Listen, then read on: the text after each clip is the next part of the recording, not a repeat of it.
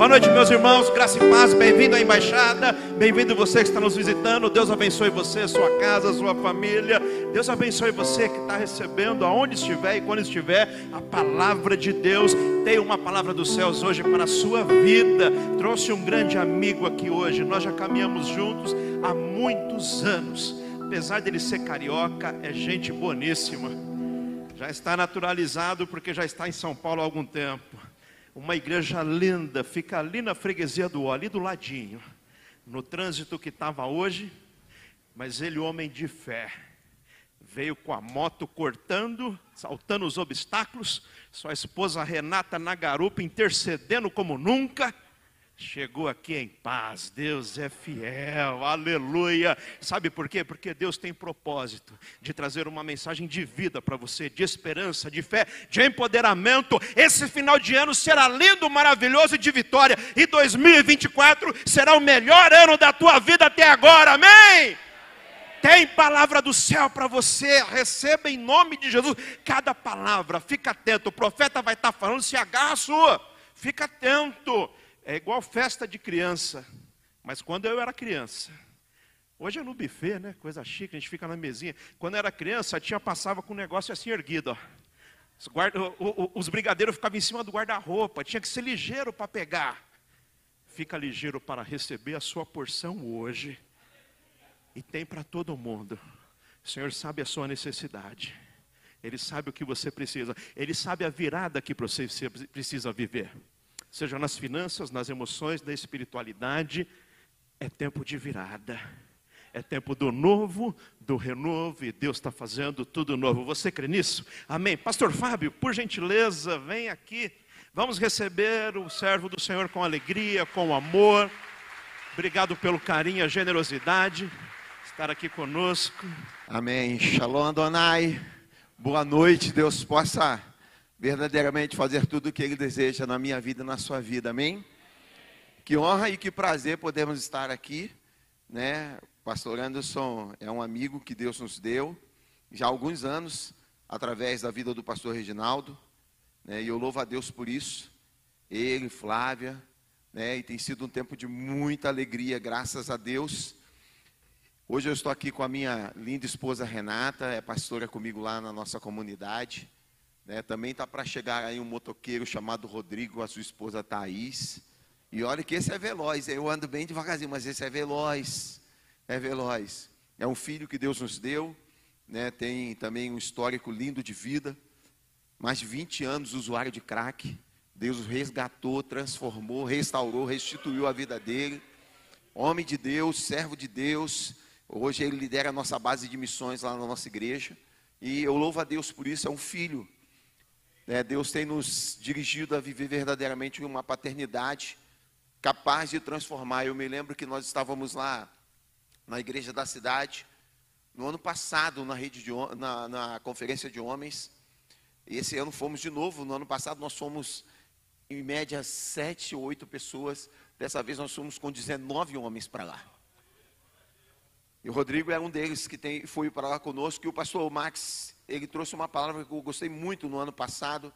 Ele disse assim: muitas pessoas chegam na igreja órfãos de pais vivos, de uma história de vida, de uma masculinidade totalmente destrutiva e destruída.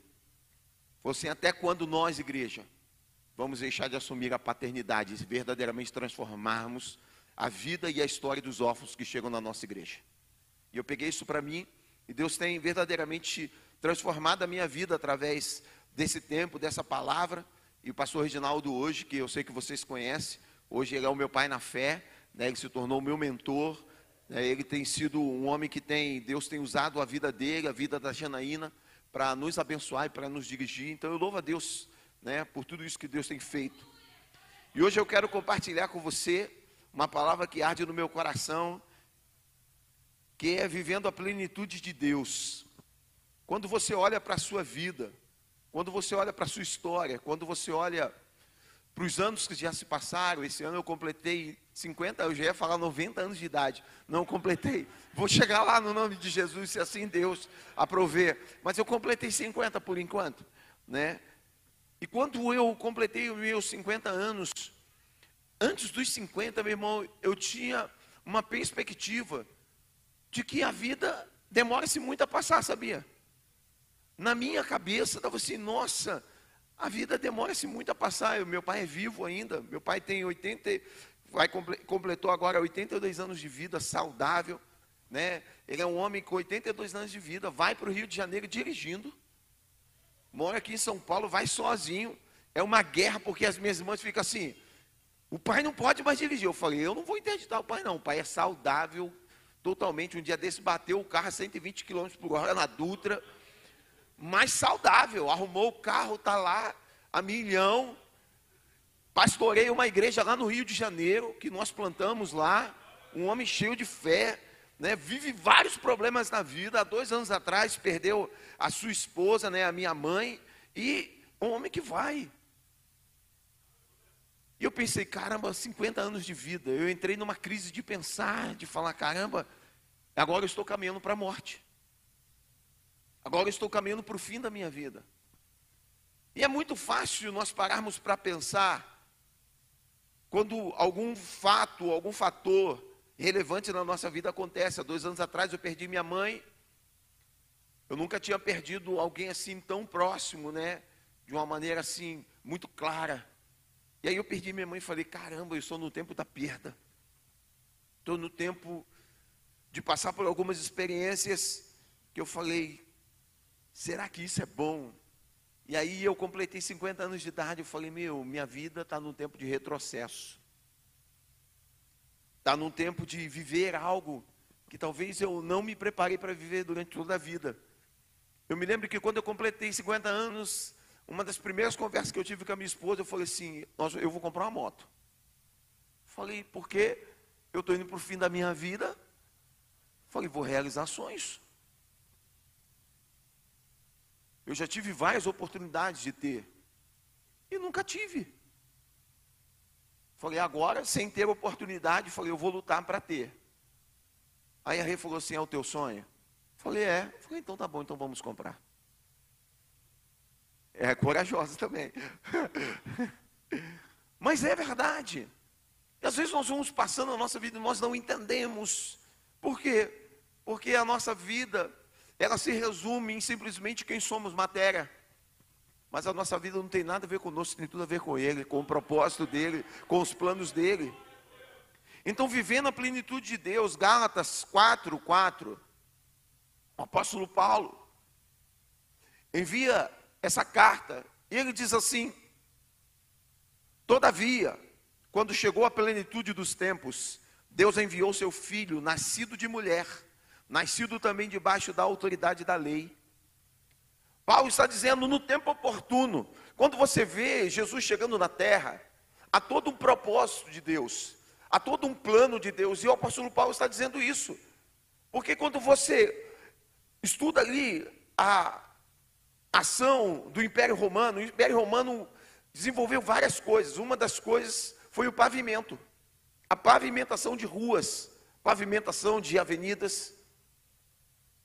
Jesus ele veio no tempo oportuno. Passa-se 400 anos onde Deus não falava com o povo mais. Malaquias terminou o último profeta do Antigo Testamento e 400 anos Deus se calou e no tempo oportuno Deus se manifesta.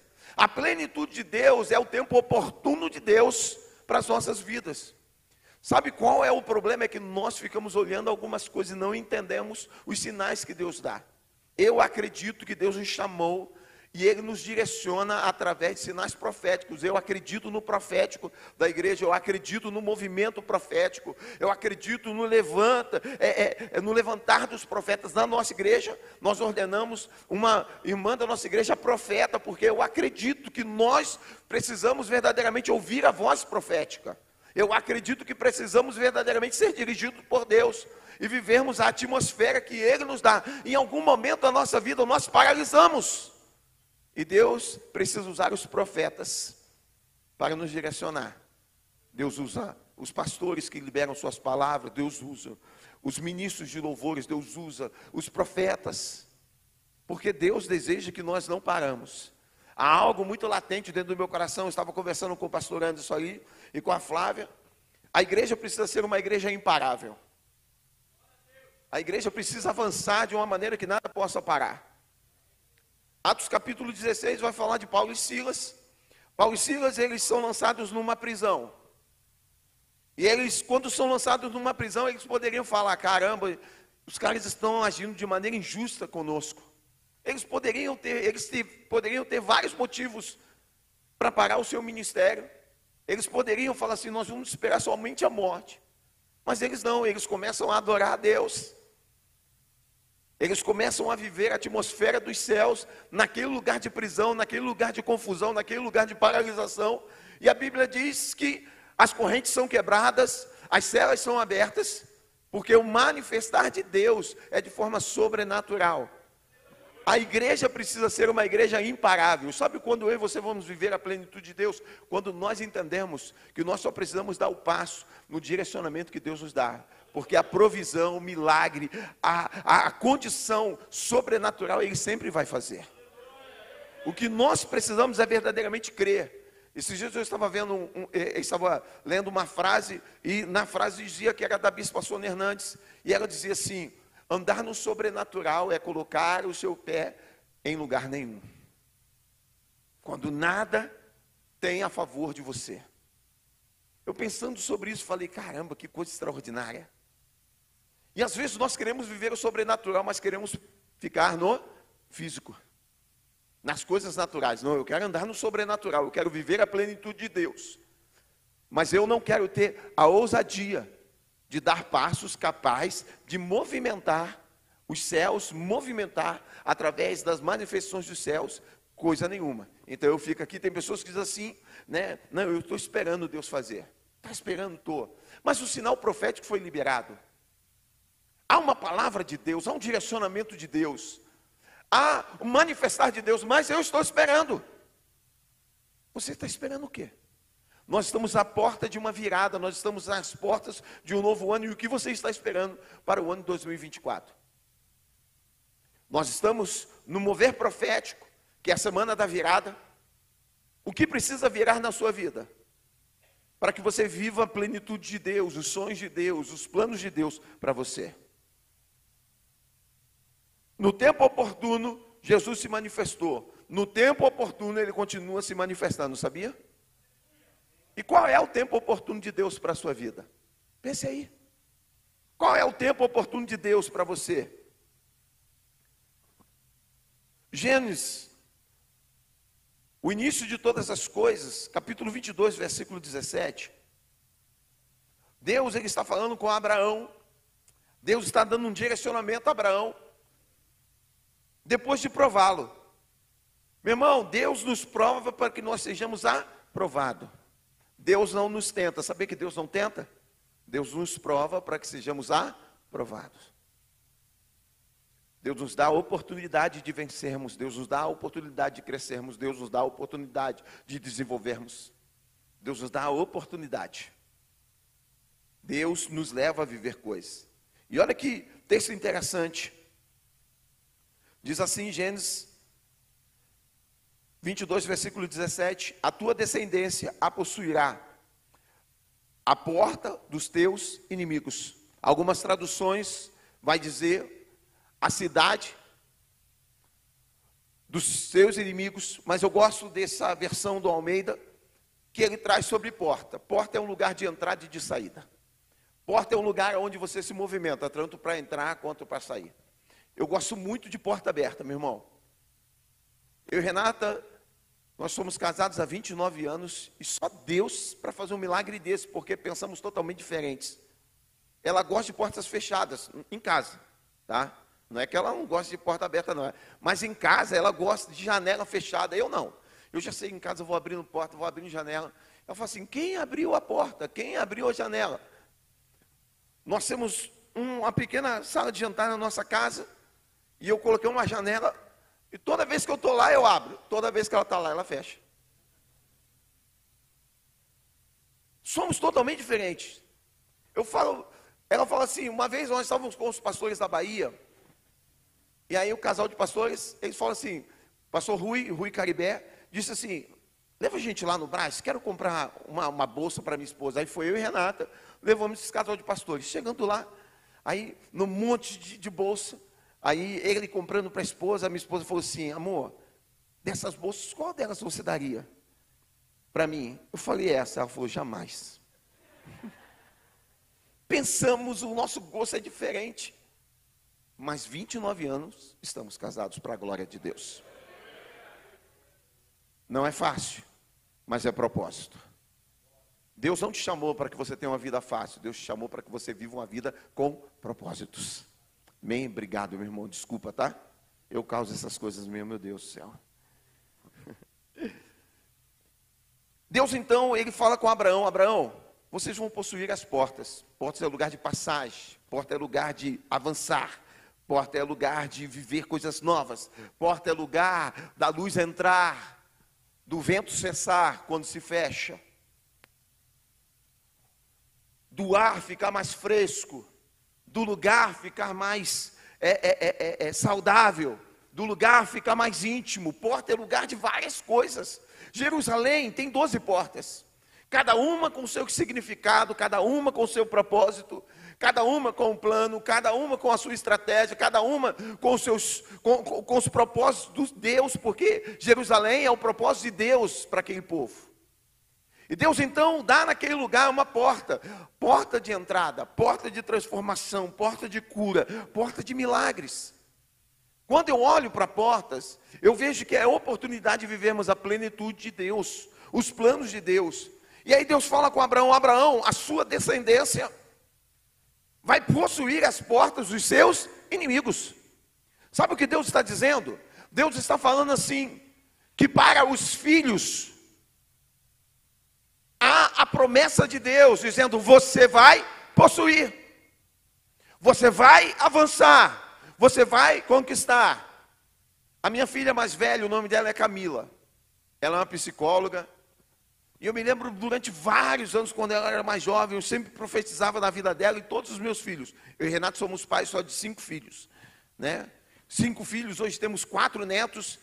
É, quando nós lemos a Bíblia, nós vivemos a, a, a integralidade da Bíblia, né? Crescer e multiplicar-vos, aí nós crescemos e multiplicamos. E agora os nossos filhos, estamos já no quatro netos, nós estamos. E aí, essa minha filha mais velha, quando ela era mais novinha, sempre foi uma filha de honra, muito, uma filha que sempre nos honrou, que nos abençoou. Eu sempre profetizava na vida dela. Fala, filha, Deus vai te honrar. Eu me lembro, eu tenho um primo meu lá no Rio de Janeiro, e a filha dele também cursou psicologia. E quando a minha filha foi começar a cursar psicologia, ele dizia assim: Fábio, fala para sua filha fazer outra coisa, porque psicologia não dá dinheiro. Fala para ela fazer, é, é, é, é, cursar direito, cursar é, engenharia, qualquer outra coisa. Mas psicologia não dá dinheiro. Eu falava para ele, nome dele é Antônio. Eu falei, Antônio, o dinheiro é só uma situação que se estiver debaixo da bênção de Deus vai vir. É só isso. Falei, mas a minha filha, ela tem um propósito. E eu acredito que é um dom, porque ela sempre foi uma pessoa voltada para mudar a história de outras pessoas. É algo, é um chamado de Deus na vida dela. Eu acredito nisso sempre profetizei. Eu fui um dos mais que idealizou sobre a vida dela, faz o mesmo psicologia. É um direcionamento de Deus para você. E ela foi fazer cursou, a filha desse meu, do, do, meu, do meu primo também. E minha filha cursou numa faculdade muito comum, que é a Unip, né? ali da Marquês São Vicente, lá próximo da nossa casa. E é uma faculdade que não tem tanto, tanta notoriedade diante é, é, é, é das grandes universidades. Aí minha filha foi fazer, e ela é muito dedicada. Camila é extremamente dedicada. Meu Deus, aquela menina estuda muito. Dos cinco filhos, ela é a mais dedicada. Dos cinco, cada um tem sua personalidade, tem seu jeito de ser. Eu tenho uma filha que ela nunca estudou. Não é que ela não frequentou a escola, ela nunca estudou. Ela nunca tirou uma nota menos do que nove. Eu nunca vi essa menina falando assim, ó, pai, eu estou com alguma dificuldade, eu vou estudar exatas, humanas. Ela nunca estudou. Toda a nota dela era acima de nove. Todas as notas. Eram, ela é um. Nós fizemos inglês juntos e eu falava para ela, Aí o professor dava oportunidade para você falar alguma coisa. Ninguém conseguia falar, porque ela falava sempre primeiro. Eu falava para ela, o nome delas, essa é a Débora. Eu falava, Débora, seja um pouquinho mais humilde. Deixe as pessoas que são comuns como pai ter a oportunidade de participar da aula, por favor? Porque, e é sério, ela é assim. A Débora é desse jeito. E a Camila não, a Camila é esforçada. Aí Camila entrou na Unip, cursou a Unip com muita dificuldade. A Camila, na classe dela, casou virgem, uma menina de Deus. Os professores falavam assim, porque no meio da psicologia, né, essa questão de não experimentar é, é muito complicado. E eles falavam assim: Camila, você vai casar virgem se você não gostar da relação que você vai ter com seu marido. O que, que você vai fazer? Ela falou: Não, eu vou gostar, porque Deus vai me dar um homem que vai me suprir. Então ela era conhecida como uma pessoa religiosa, era conhecida no meio da faculdade como uma pessoa, ela era perseguida no meio da faculdade, mas ela se manteve firme. E aí foi passando o tempo da vida dela. Hoje, ela ministra curso lá na USP. Hoje foi chamada para fazer, ela está cursando já é, é, doutorado, não, antes de doutorado, mestrado na, na USP, e foi já chamada para cursar doutorado na USP, pelos professores da USP. Uma menina que saiu de uma escola normal, fez, estudou em escola comum, escola estadual, escola pública, e Deus tem honrado ela. Eu acredito muito no que Deus estava falando para Abraão. Quantas vezes eu não colocava a mão sobre a cabeça da minha filha e falava assim: filha, Deus vai te colocar sobre os grandes. Deus vai abençoar você, Deus vai abrir portas. Aonde o homem, aonde talvez se o papai tivesse recursos capazes de fazer você viver isso, não seria capaz. E é o que Deus tem feito na vida dela. Eu acredito no que Deus estava falando sobre a vida de Abraão.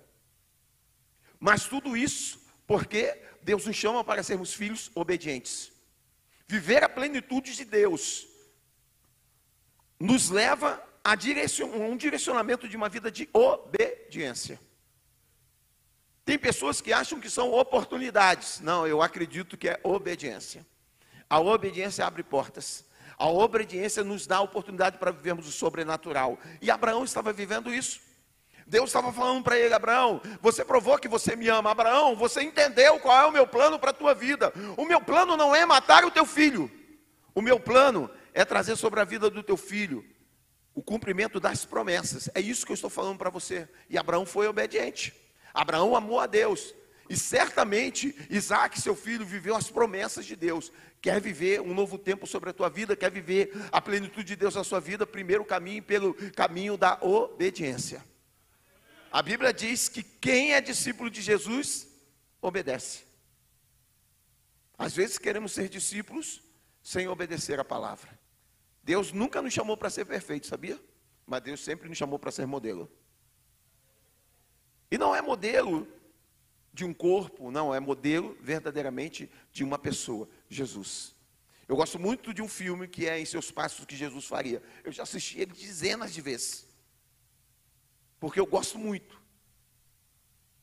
Quantas coisas Jesus não faria igual o que você já fez? Na minha vida, diversas vezes. Mas Deus ama quando nós fazemos o que verdadeiramente Ele deseja. Deus ama que verdadeiramente venhamos andar no coração proposto para Ele. Deus fala: Abraão, me dá o teu filho, o teu único filho, o filho aquele a quem você ama. E Abraão prontamente foi lá e obedeceu. Sabe o que Deus espera para que você viva verdadeiramente um tempo de plenitude, um ano de plenitude, um ano do sobrenatural, que você seja obediente. Obediente. Gênesis também, capítulo 24, versículo 60, vai falar de Rebeca, da esposa de Isaac, do filho da promessa. E vai dizer assim: abençoaram a Rebeca e lhe disseram: És nossa irmã. Se, é, se a tua mãe, perdão, se tu, a mãe de milhares de milhares, e que a tua descendência a possua a porta dos seus inimigos. Deus está na vida de Isaac, através da esposa, da futura esposa de Isaac, dizendo: as portas dos seus inimigos serão entregues a você. A porta dos, as portas dos seus inimigos terão a disponibilidade de você viver e de você viver o sobrenatural. Naquela época, quando nós falamos de porta, na época de Isaac, na época de Abraão, na época do povo, na época quando eles saem do Egito, na época quando eles entram na terra prometida, possuir a porta é verdadeiramente ter a oportunidade de entrar em lugares que naturalmente eles não poderiam. Todas as vezes que o inimigo chegava às portas, sabe o que os reis faziam? Sabe o que os povos faziam? Trancavam as portas. Ninguém entrava e ninguém saía. Era um impeditivo das pessoas viverem o sobrenatural. E aí Deus fala com Abraão: Abraão, a tua descendência possuirá as portas dos seus inimigos. Abraão sai da sua terra, lá de Padan caminha e ele vai percorrendo a terra, chega na terra de Canaã, passa, passa, por toda a trajetória de Canaã, e Deus fala com ele: Essa terra que você pisou, eu vou dar aos seus descendentes. Quando o povo de Israel sai do Egito, quando eles vão lá, os doze espias vão espiar a terra, eles falam: a terra é boa, o fruto é bom, é maravilhoso, porém, lá tem cidades fortificadas, lá tem homens preparados para a guerra, eles nos veem como gafanhotos e eles são poderosos, são capazes de nos destruir, mas Deus tinha uma promessa, diga assim: Deus tinha uma. Meu irmão, aquelas portas de ferro e de madeiras não eram capazes de parar Deus, parava o homem. Parava a dificuldade, parava a incredulidade, parava a desesperança, mas Deus não poderia parar. A primeira cidade que eles se deparam é com uma cidade fortificada. Alguns estudos dizem que na muralha de Jericó trafegavam carruagens. Era tão larga que naturalmente era impossível de serem vencidos. Mas aí vem Deus dos céus e rompe aquela muralha e eles se colocam diante daquele lugar e possuem a terra, e possuem aquela cidade. Sabe por quê? Porque Deus não depende de nós, o fogo é dele, o poder é dele. Sabe o que Deus depende? Sabe o que Deus depende? Não sabe o que Deus espera? Da minha e da tua obediência. Às vezes queremos viver a plenitude de Deus sem passar pelo caminho da obediência, meu irmão. Isso não é real. Isso é um evangelho fantasioso que talvez muitas pessoas pregam aí fora. Não há como viver um evangelho genuíno. Eu muitas das vezes digo sobre lá na nossa igreja, evangelho sem renúncia não é evangelho. Se Deus não te chamar, meu irmão, eu não conheço uma pessoa que não renunciou a alguma coisa por causa do evangelho. Eu não conheço um. Eu não conheço um. Todos nós fomos chamados para renúncia. Porque evangelho sem renúncia não é evangelho. Eu não acredito no evangelho sem renúncia. Eu acredito que fomos chamados para renunciar. Quantos de nós já renunciamos o nosso sono? Uma vez me chamaram quatro horas da manhã, no outro dia eu tinha algo para fazer, era de uma sexta para sábado. Tocou meu telefone e falou assim: Pastor, o senhor consegue vir na minha casa? Porque o meu pai falou que se vier um pastor aqui, vai manifestar o amor dele e ele não vai se matar. Eu falei, mas agora? Não pode ser um pouco mais tarde? Ele falou, não, é agora. Falei com a Rê, preciso ir, tá bom? Ele falou, mas é agora. Falei, é agora. Saí de casa, quatro horas da manhã, peguei meu carro, fui num bairro próximo da nossa casa. Cheguei lá, estava esse cara com uma peixeirona bem grandona. E ele falava para mim: Você duvida que eu mato pelos meus filhos? Você duvida que eu me mato também pelos meus filhos? Você duvida? Eu falei: Eu não. Filho, você é corajoso mesmo para matar e para se matar? Eu sou. E ele chorava, eu sou. Estava drogado no dia, eu sou. Falei, então você mata mesmo? Aí ele pegava a peixeira assim, uma peixeira grande, e vinha com a cara demoniada para mim, você duvida? Eu falei, eu não, vou duvidar. Você é doido, o cara com a peixeira daquele tamanho? Falei, não, duvido não. Aí ele falou, porque eu mato e morro. Falei, é mesmo, é. Aí eu falei para ele, então você tem coragem mesmo de matar e morrer? Eu falei, tenho. Falei, então agora eu já entendi qual é o plano de Deus nesse lugar, nessa noite, nessa madrugada. Porque se eu estou com uma pessoa que está disposta a matar ou morrer, eu estou disposto a uma pessoa que vai mudar de vida hoje. Falei, então hoje você vai matar. Eu vou mesmo, eu vou matar. Falei, então tá bom, hoje nós vamos fazer uma aliança. Você vai matar o seu vício. Você vai matar a vergonha. Dois filhos, ele estava com ele lá dentro da casa. Falei, você vai matar a vergonha que você causa nos seus filhos. Você vai matar verdadeiramente tudo aquilo que você tem corrompido, que você tem vivido na história da tua família. Agora eu entendi qual é o plano de Deus. Aí eu falei assim: vamos fazer essa aliança diante aqui dos seus filhos, porque os seus filhos, quando ligaram para mim, disseram assim: o meu pai falou: se vier um pastor aqui, ele vai entender que é amado por Deus. Falou: eu saí da minha casa para dizer para você uma coisa: você é amado por Deus, eu também amo a sua vida, mas você também precisa amar. Falei: está disposto a matar mesmo agora? Está disposto a ser transformado? Aí eu falei para os filhos dele, os filhos deles deviam ter uns 12, 14 anos na época. Falei, se o seu pai hoje matar o vício hoje, o que, que você vai ficar? Feliz. Você realizado. Minha vida vai ser transformada. Falei, então agora cumpri o propósito, irmãos. Às vezes nós não entendemos os planos de Deus. Às vezes nós não conseguimos conectar aquilo que Deus tem nas nossas vidas. Deus disse a Abraão, Deus disse a Rebeca: vão possuir as portas dos seus inimigos. Mas para possuir as portas dos seus inimigos, sabe o que precisa? Precisa avançar e se movimentar. Deus nunca chamou uma igreja para ficar paralisada. Certa vez preguei na nossa igreja, a igreja imparável. Deus chama um povo, Deus chama Abraão. Gênesis capítulo 12. Deus poderia falar, Abraão, compra um lugar aí, monta uma tenda. O que eu falar para você, você fala para o povo, esse povo vai se converter? Não poderia? O que, que Deus fala para Abraão? Sai, não é? Sai da tua casa. Sai, Abraão. Sai. Deus nos chamou para sermos uma igreja imparável. Deus nos chamou para sermos uma igreja em movimento. Deus nos chamou para sermos uma igreja que se movimenta. Deus chamou para sermos uma igreja que avança.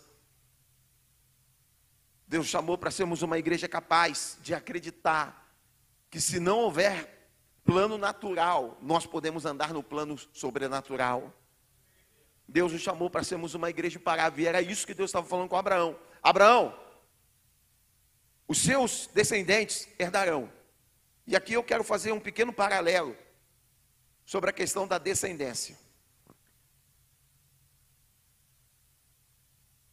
Quem descende de alguém é filho. Tem que ter DNA. Tem que ter conexão. Tem que ter alinhamento. Meu irmão, Deus não poderia falar a Abraão, todo o seu povo, não poderia? Todo o seu povo. Naquele tempo era muito comum falar sobre o povo. Mas Deus estava falando com Abraão a sua descendência. Deus estava falando para os filhos. Deus estava falando, é para você, filho é para você. Rodrigo e Thaís chegaram aqui, né, eles são nossos filhos espirituais na nossa igreja. Como disse, levante aí a Rodrigo e Thaís. Né, é, eu louvo a Deus pela vida dele. Pode dar um aplauso mesmo ao Senhor.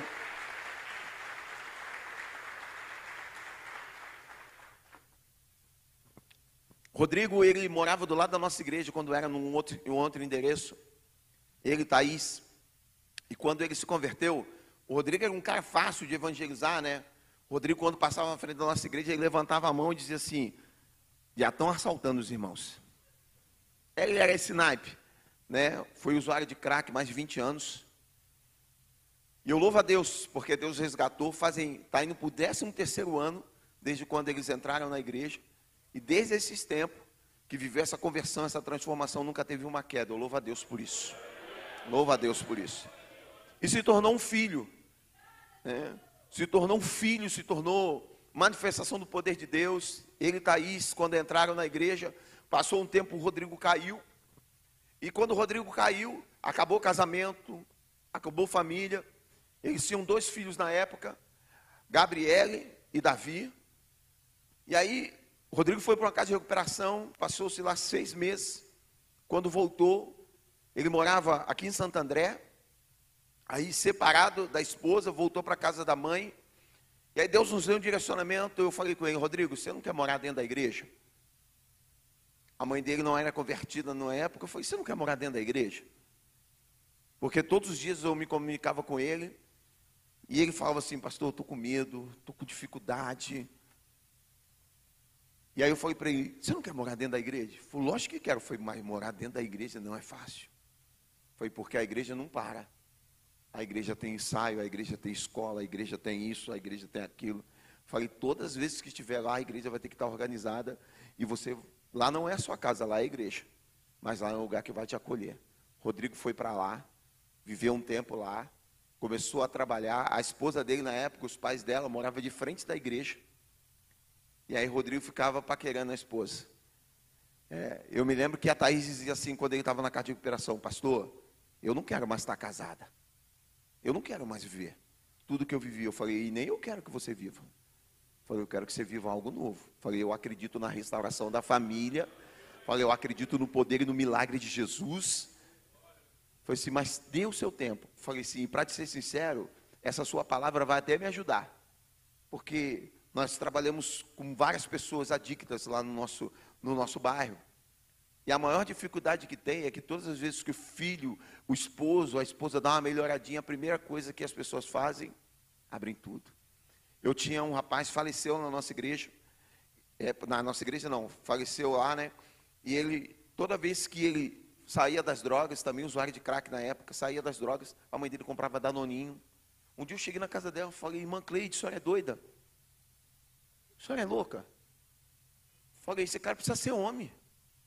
Foi dar danoninho para homem. Foi, não, não tem como. Ela falou, não, pastor, é que ele gosta tanto de danoninho. Foi, manda ele trabalhar e comprar danone.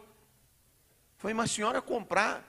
Toda vez que esse cara era transformado, era roupa de marca. E aí, passava quando caía, parecia um mulambo na rua. Eu falava, dona Cleide, me ajuda a ajudar vocês.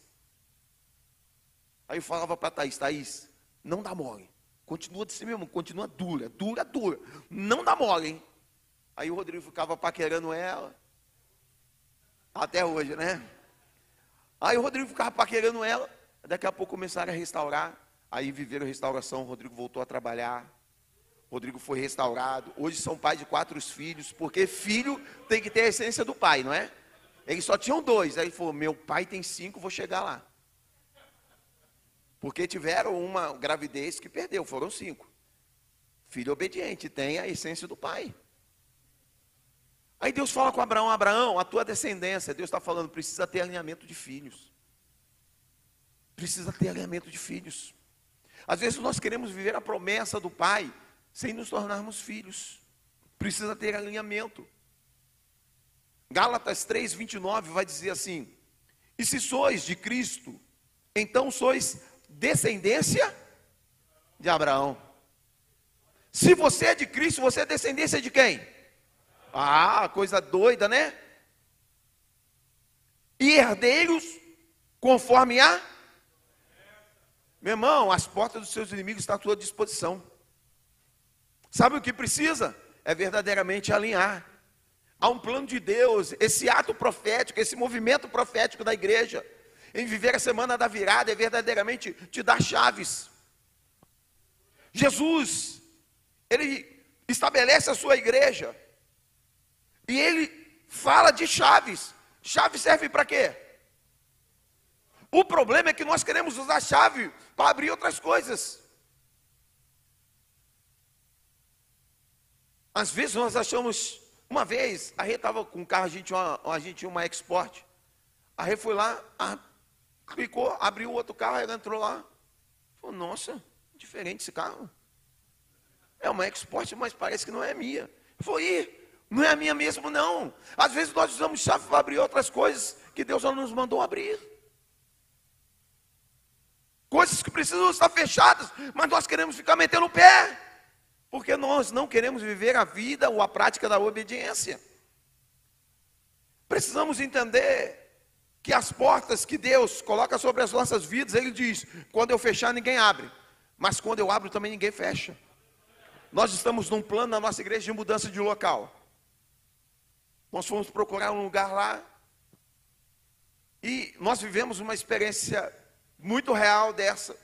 Quando mudamos para esse lugar que hoje nós estamos, que é numa avenida que o pastor antes já esteve lá e já pregou na nossa igreja, eu fui ver lá e aí fui sublocar o lugar, porque é um lugar de dois andares, fui sublocar a parte superior. O cara que estava lá falou assim: O que, que você quer montar? Falei: É uma igreja. Foi isso.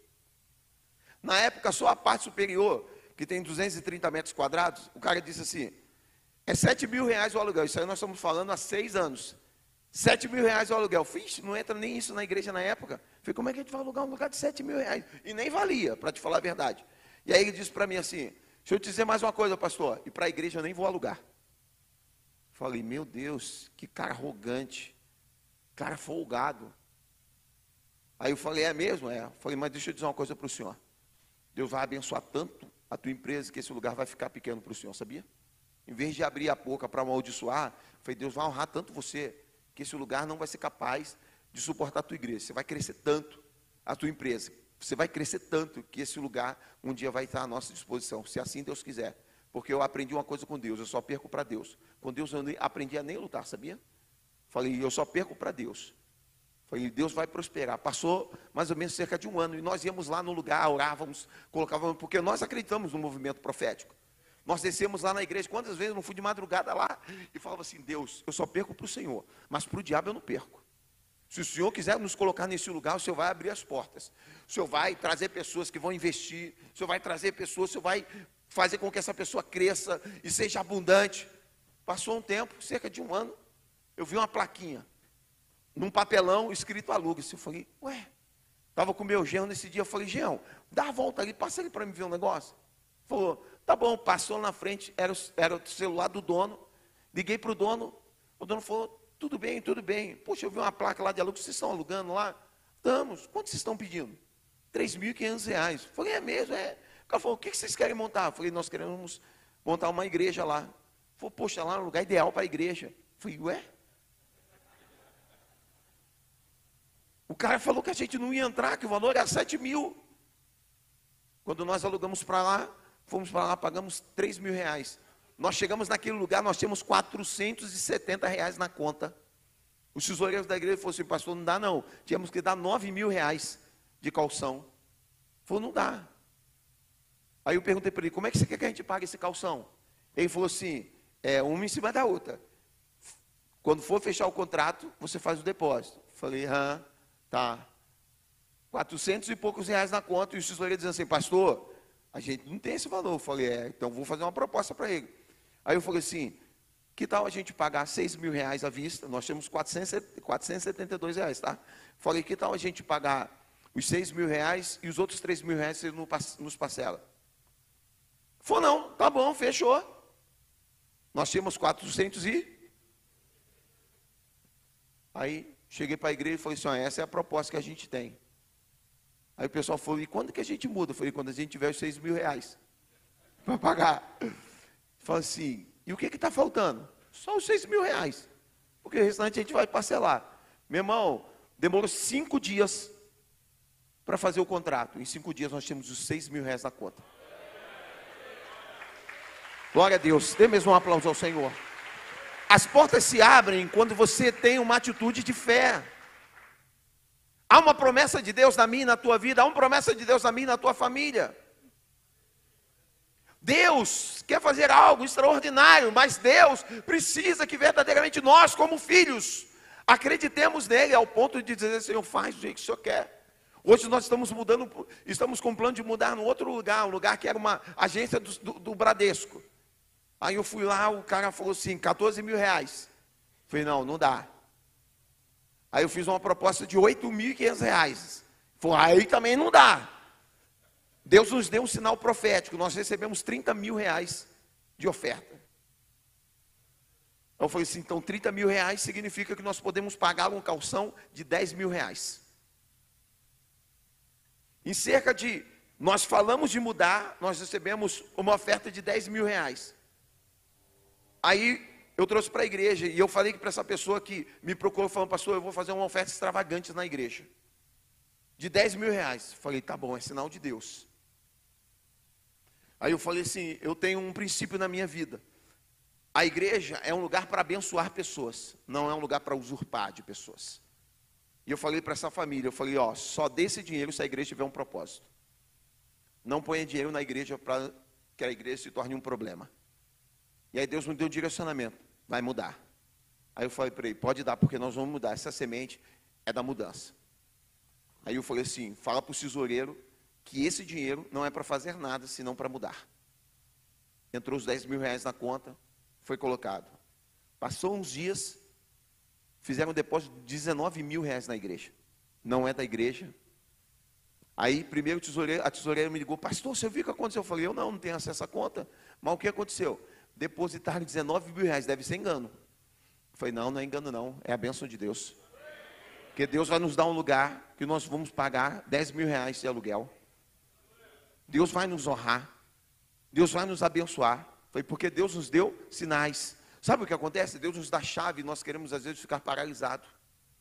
O tempo da plenitude de Deus é verdadeiramente ativar é verdadeiramente colocar a chave. Às vezes você põe chave lá, não sei se você já esqueceu chave.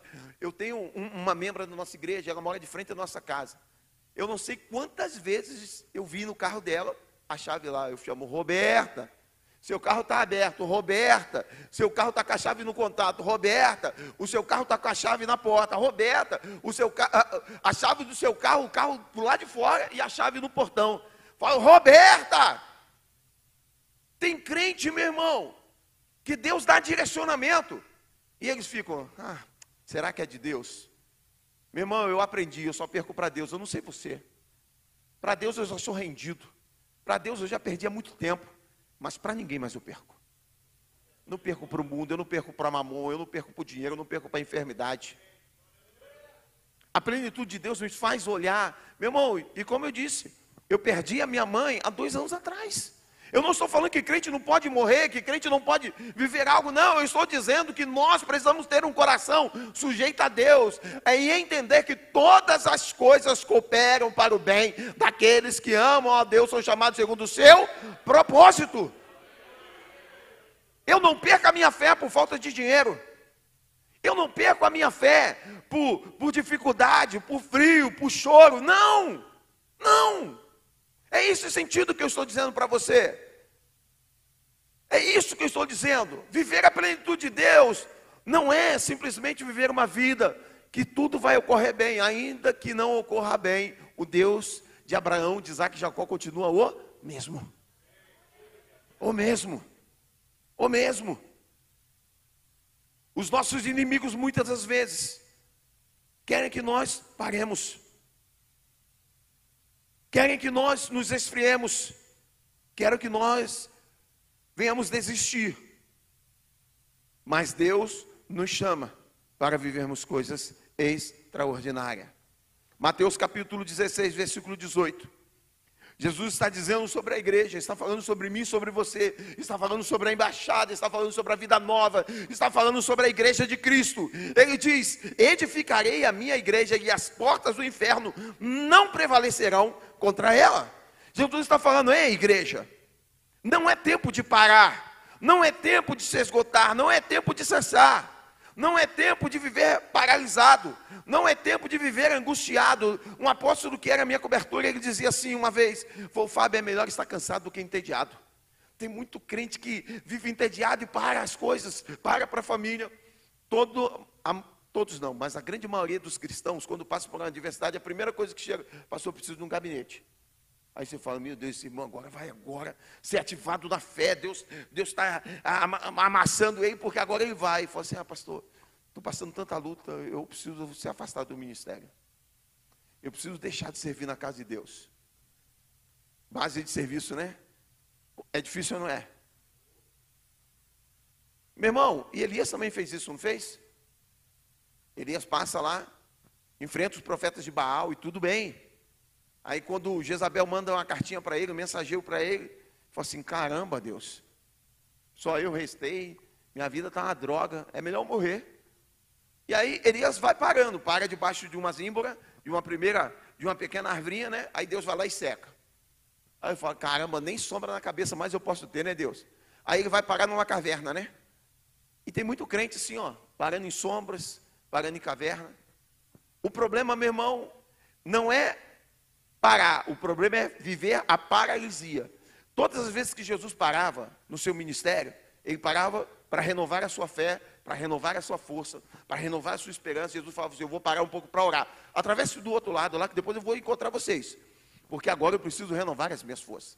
Todas as vezes que Jesus parava, ele parava para um renovo, porque a obra seria grande, o milagre seria exponencial. Todas as vezes que Jesus parava, ele parava para viver coisas extraordinárias. Nós cristãos muitas vezes queremos parar quando? Está tão difícil, né? E quem falou que se você parar vai ficar mais fácil?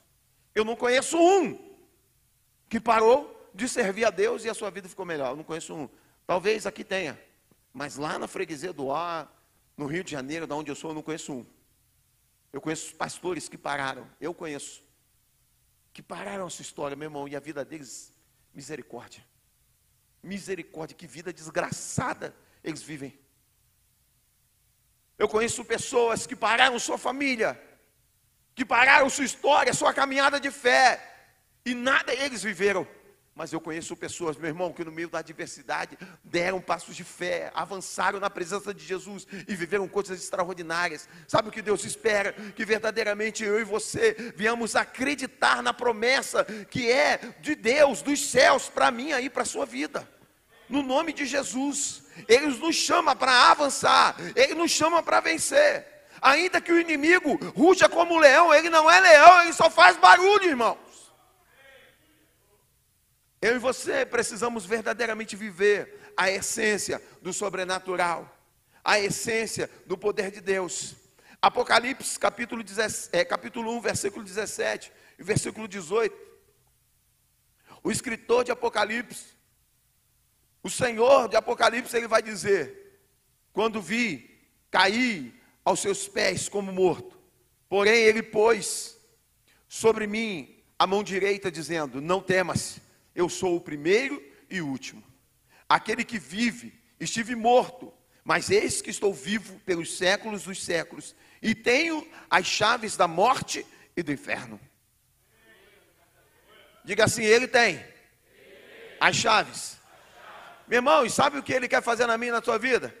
Quer dar chaves para você. Eu já recebi muita profecia de chave, pastor. Muitas, né? Nossa, chaves douradas, meu Deus do céu. Mas deixa eu te dizer uma coisa: Deus quer nos dar chaves espirituais, chaves que abrem portas, que transformam a realidade de pessoas, que transformam famílias, chaves que mudam a história de pessoas. Estamos num tempo de virada, é preciso virar a porta, é preciso virar a chave para que a porta se abra, mas é preciso virar a chave para que algumas se tranquem também. Porque, meu irmão, tem portas que precisam ser fechadas na vida do crente. Tem portas que precisam ser verdadeiramente seladas para que nunca mais nós venhamos acessá-las. Mas tem portas que precisam ser abertas. E o Senhor diz: a porta que Ele abre, ninguém. Mas a porta que Ele fecha, ninguém. Pare de esmurrar a porta que está fechada. Pare de dar murro e pontapé em porta que Deus não quer que você abra. Mas se prepare para que as portas se abram sobre a sua vida. Hoje eu estava falando com uma pessoa. E eu dizia para ele, um engenheiro, falei para ele assim, cara, recém-informado, falei, por que você não começa a mudar a sua história? Ele cheio de temores dentro do seu coração. Falei para ele, cara, muda a sua história hoje. Ative o seu CREA. Mas eu estou desempregado. Falei, ative o seu CREA. É oportunidade de viver coisas extraordinárias. Pintou uma oportunidade. Eu falei para ele, cara, ainda que você não ganhe dinheiro, mas que isso venha abrir as portas. Porque ele tem medo de dívidas. Eu falei assim, é bom, você não precisa ser tão ousado. Mas é impossível de você ser bem sucedido sem ousadia. Eu não conheço ninguém que chegou a ser bem sucedido sem ter ousadia. Não conheço. Eu me lembro que quando eu comprei meu segundo caminhão, eu era prestador da Porto Seguro.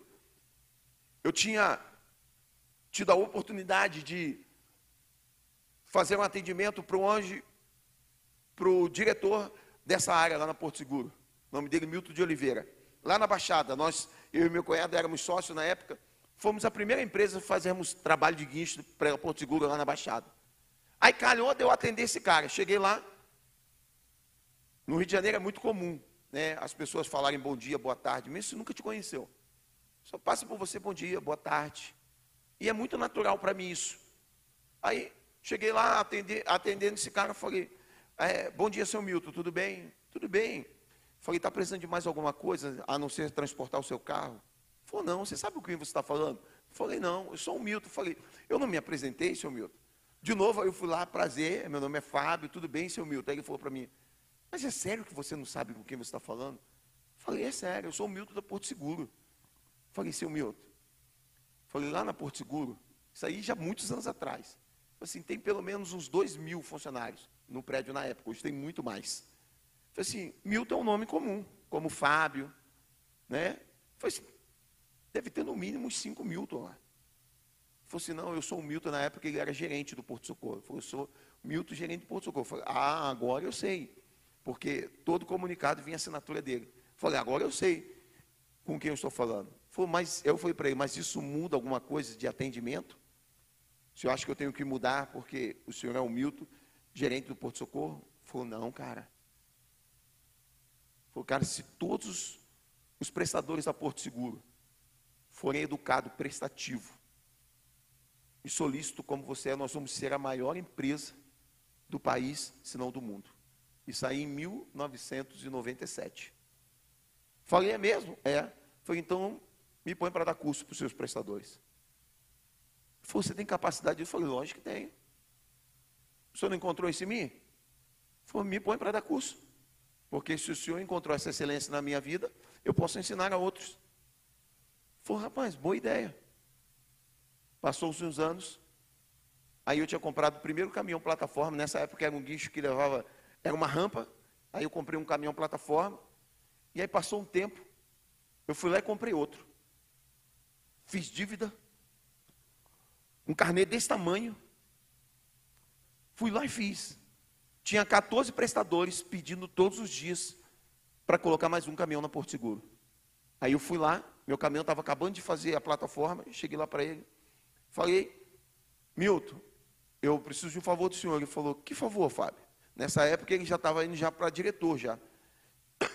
Aí perdão. Aí ele disse assim, que favor, Fábio? Falei, eu preciso que abra oportunidade para colocar meu caminhão aí. Eu comprei meu segundo caminhão. Falou, para de besteira, Fábio. Tem 14 prestadores pedindo, todo mundo recebeu não. Falei, eu comprei. Ele falou assim, está mentindo. Aí eu falei, arranquei aquela Bíblia assim, ó. Pá! Coloquei para ele. Você é doido? Falei para ele, não, doido não. Eu sou ousado. Falei, Milton, deixa eu dizer para uma coisa. Eu lembro que alguns anos atrás o senhor disse para mim, se a metade dos prestadores da Porto tivesse a capacidade que eu tenho, nós seríamos a maior empresa, né? Falei, como o senhor quer ser a maior empresa sem ter a capacidade de atender mais números de clientes? Falei, se eu não colocar, não abrir porta para o meu caminhão, eu vou colocar na Sul América, eu vou colocar na Bradesco, em algum outro lugar. O senhor não falou que eu tenho excelência, é a mesma excelência que eu presto Porto Seguro, eu vou prestar lá. E tem mais, se eles me derem oportunidade de crescimento lá, eu vou para eles.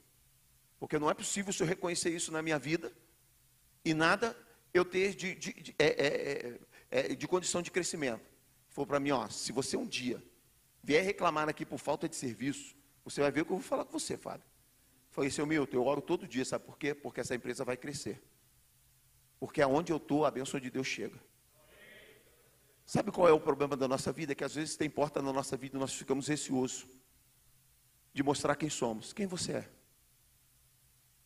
Quem é você? Meu irmão, não estou falando de arrogância, não. Porque quem me conhece sabe o quanto eu tenho dentro de mim a humildade de servir. Eu não estou falando de ser arrogante. Eu estou falando de saber quem eu sou. Quem você é.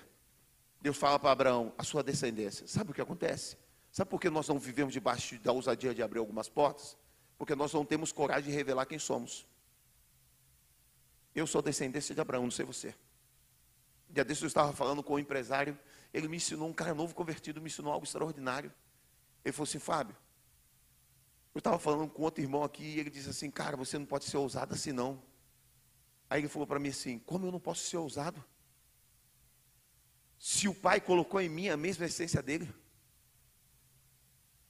Como é que eu não posso ser bem sucedido se o pai colocou em mim a mesma essência dele?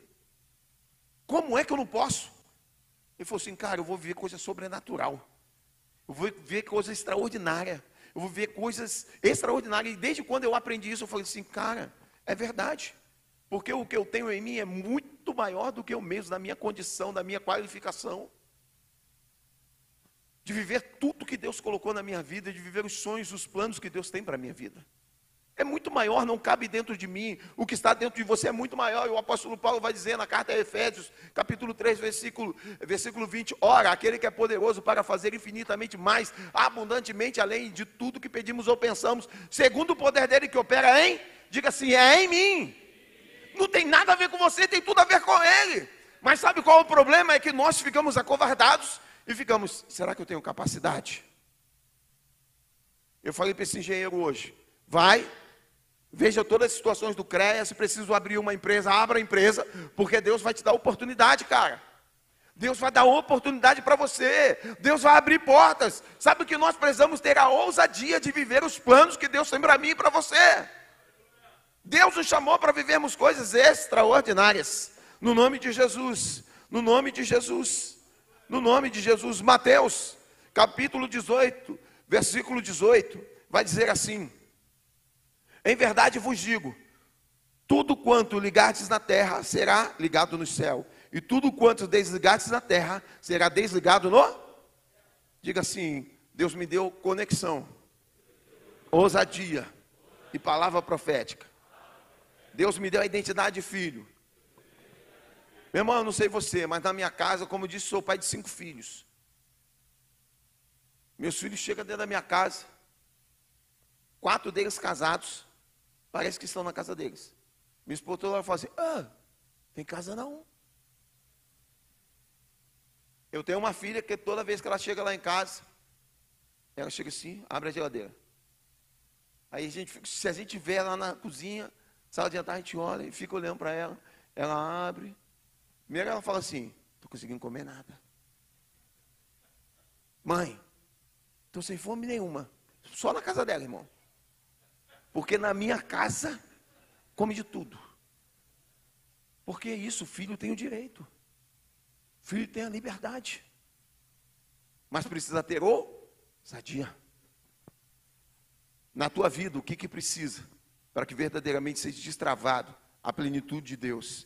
Para que a restituição, o poder do Espírito Santo se mostre sobre a sua vida de maneira clara e as portas vinham se abrir.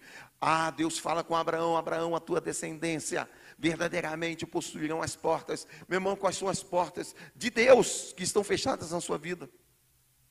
Porta da restituição na família, sabe por quê? Porque a Bíblia diz assim: que por causa da obediência de Abraão, a tua família é uma família bendita. Talvez você tenha olhado para a sua família e falar: ah, não, tudo bem, é, Deus me deu essa família assim mesmo. Eu vou viver mesmo essa prova, essa luta. Meu eu conheci mulheres que estavam olhando para o marido morrer. Foi, Rê? E mulher que profetizava. Mulher, meu irmão. Eu e Renata levando ela. E vou dizer mais, só acontece pro lado do Reginaldo. Morava lá pro lado do Reginaldo. Lá no ABC, viu? Aí eu e Renata levando ela, falou, não, Aí até então, uma bênção. Aí daqui a pouco falou, não, eu estou orando, sabe, sabe, irmãos? Eu falei, é mesmo? Deve ser por coisa extraordinária, né? Não, estou orando para o meu marido morrer. Eu falei, o quê? É, para o meu marido morrer, porque Deus precisa me dar um homem que me acompanha e não sei o quê. Mas lá na igreja estava profetizando. Foi sangue de Jesus tem poder, nunca mais. É. Ei, Deus te deu uma família e a tua família é a melhor família dessa terra para que você esteja, sabia? Deus te deu uma igreja, essa igreja é a melhor igreja que Deus poderia te colocar. Deus te deu um ministério, esse é o melhor ministério que Deus chamou para servir. Ei, deixa eu lhe dizer uma coisa: abra o teu coração, porque Deus quer abrir coisas extraordinárias na sua vida, no nome de Jesus. No nome de Jesus. No nome de Jesus. Aleluia, aleluia. E já caminhando para o final, Mateus capítulo 11, versículo 12. Jesus vai dizer a respeito de um homem extraordinário, ele diz: E desde os dias de João Batista até agora, o reino dos céus é tomado por esforço, e os que se esforçam se apoderam dele. Temos autoridade em Cristo Jesus para possuir as portas dos nossos inimigos. Eles não poderão paralisar, eles não poderão impedir se a bênção de Deus estiver com você. Não caminhe sozinho, não caminhe no seu próprio entendimento, não caminhe debaixo do seu direcionamento, mas caminhe debaixo do direcionamento da palavra de Deus, do direcionamento dos profetas dessa casa, dos seus pais espiritual e, des, e verdadeiramente desfrute do poder, da graça, das promessas que Deus tem liberado sobre os filhos, no nome nome de Jesus, no nome de Jesus, Deus nos chama para vivermos coisas extraordinárias. No nome de Jesus, fazemos parte dos filhos de Deus que conquistarão, que conquistarão no meio da crise, que crescerão em meio a terras estranhas e que vencerão gigantes e que tirarão forças da fraqueza e que verdadeiramente farão exércitos fugirem de ti. Sabe por quê? Porque debaixo da obediência sempre Deus vai estar contigo. Debaixo da promessa sempre Deus vai estar com a sua mão poderosa e verdadeiramente ele cumprirá, porque ele não é homem para que minta e nem filho do homem para que se arrependa. Ele continua sendo o mesmo Deus de hoje e para todo sempre. No nome nome de Jesus, no nome de Jesus. E aqui para terminar mesmo, Apocalipse 3, versículo 7, versículo 8 diz assim: E ao anjo da igreja que está em Filadélfia escreve: Isto diz o que é santo, o que é verdadeiro, o que tem a chave de Davi, o que abre e ninguém fecha, e o que fecha e ninguém abre. Eu conheço as tuas obras, e eis que diante de ti pus uma porta aberta e ninguém a pode fechar. Tendo pouca força, guardastes a minha palavra e não negastes o meu nome. Aleluia, aleluia. Está na igreja, na comunhão do corpo de Cristo, significa estar protegido, estar revestido de autoridade do Senhor, no nome de Jesus. Amém?